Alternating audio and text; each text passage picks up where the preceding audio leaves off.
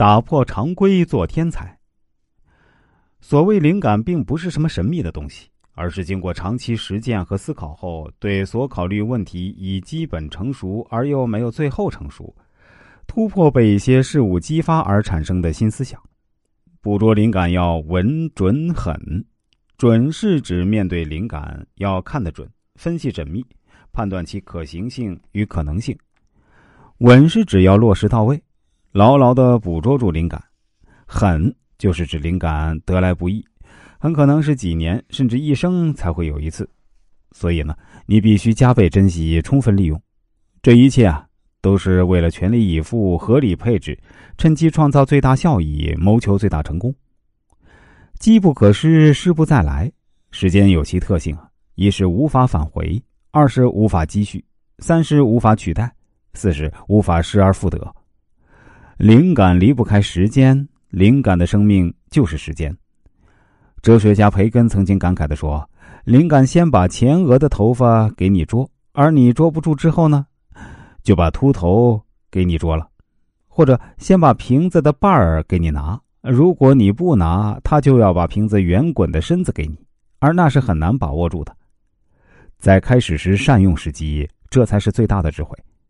想要抓住灵感，就不但要努力学习科学知识，用以揭示客观规律，着重认识事物发展的必要规律，而且呢，要有一种锲而不舍、势在必得的精神。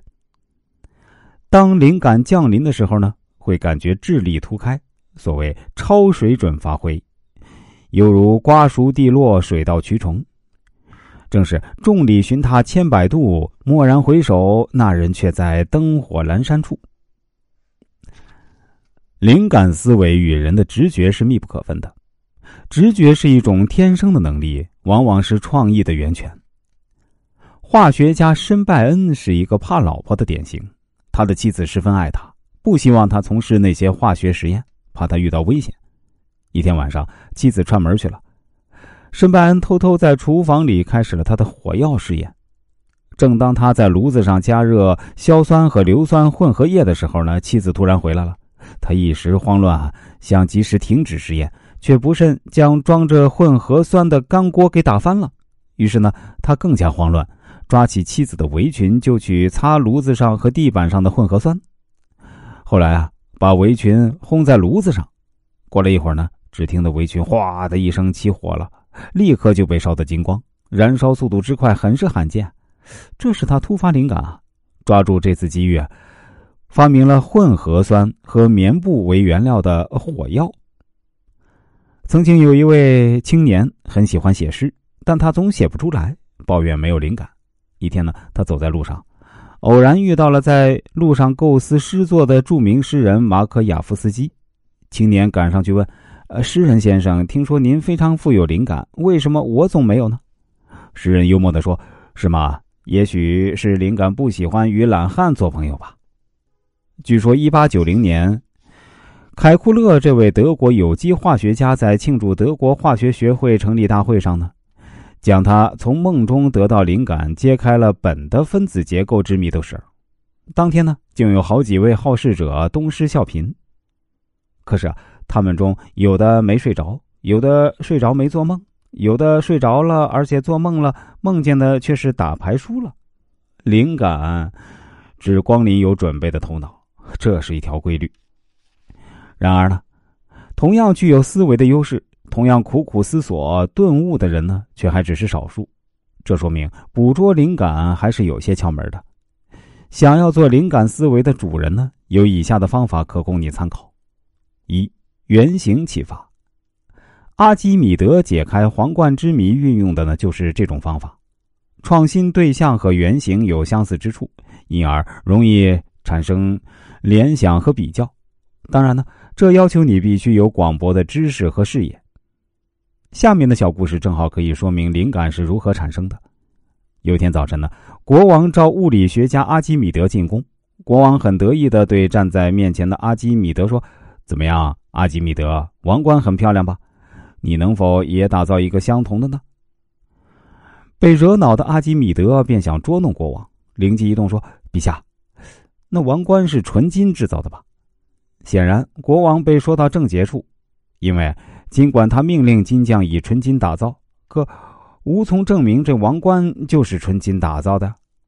这时呢，国王才说出他召阿基米德来的用意：“阿基米德，我召集你来最主要的目的呢，是要你调查一下这个王冠的纯度。不过呢，王冠必须在调查之后呢，仍然是完好无损。”国王命令道。阿基米德非常困扰和后悔啊，他开始思考怎么办。苦思良久，仍然没有对策。在公元前三世纪啊，不知道三个字非但不能解决问题，有时还会导致杀头的危险。阿基米德只能苦苦思考。有一天呢，他要到澡堂去，由于时间还早，客人很少，水还是满满的一浴缸。当阿基米德进入浴缸时呢，浴缸的水啊。开始慢慢的溢出来，那一瞬间呢，阿基米德顿悟了，对呀，就是这个。然后呢，他从水里跳出来，立刻奔向了实验室。这就是阿基米德最有名的发现浮力原理的故事。第二，争论触发。争论时啊，双方都会相互发难，相互挖空心思找漏洞，维护自己的完整，头脑处于高度兴奋中。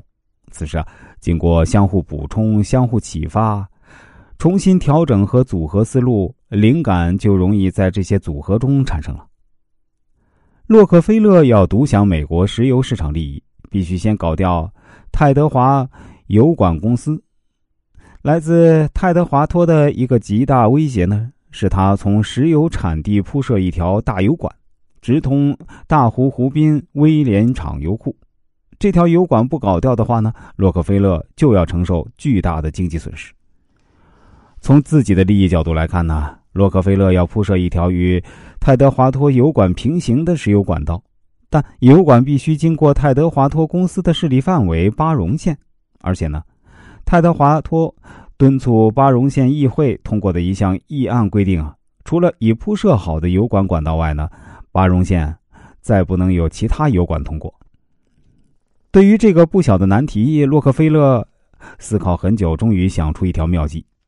在一个漆黑的夜晚，巴戎县的东北角出现了一伙大汉，他们挥舞着羊镐、铁锹，挖沟掘土啊，很快就挖成一条深沟，然后铺进去管道，又填平了这条沟。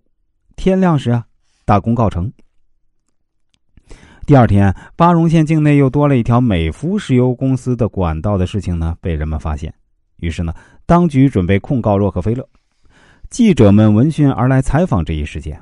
洛克菲勒借势召开一个记者招待会，会上他振振有词：“县议会的议案规定，除了已经铺好的油管外呢，其他油管都不允许穿过这个地方。大家可以前去检查呀，看看美孚石油公司的油管是否已经铺好。”此时呢，县议会方知立案不严密，让人钻了空子，只好悄无声息的不了了之了。我们都相信。苹果从树上掉落下来，被牛顿看到，才发现了万有引力定律。其实呢，这并不正确。呃，牛顿自己都不承认这种说法。他曾经说：“我早就思考这个问题了。”我们常常单纯的认为那些伟大的发明家全是天才，头脑比我们好，运气也比我们好。但是啊，像牛顿这样伟大的天才，如果没有深入考虑，仍然会一事无成。同样。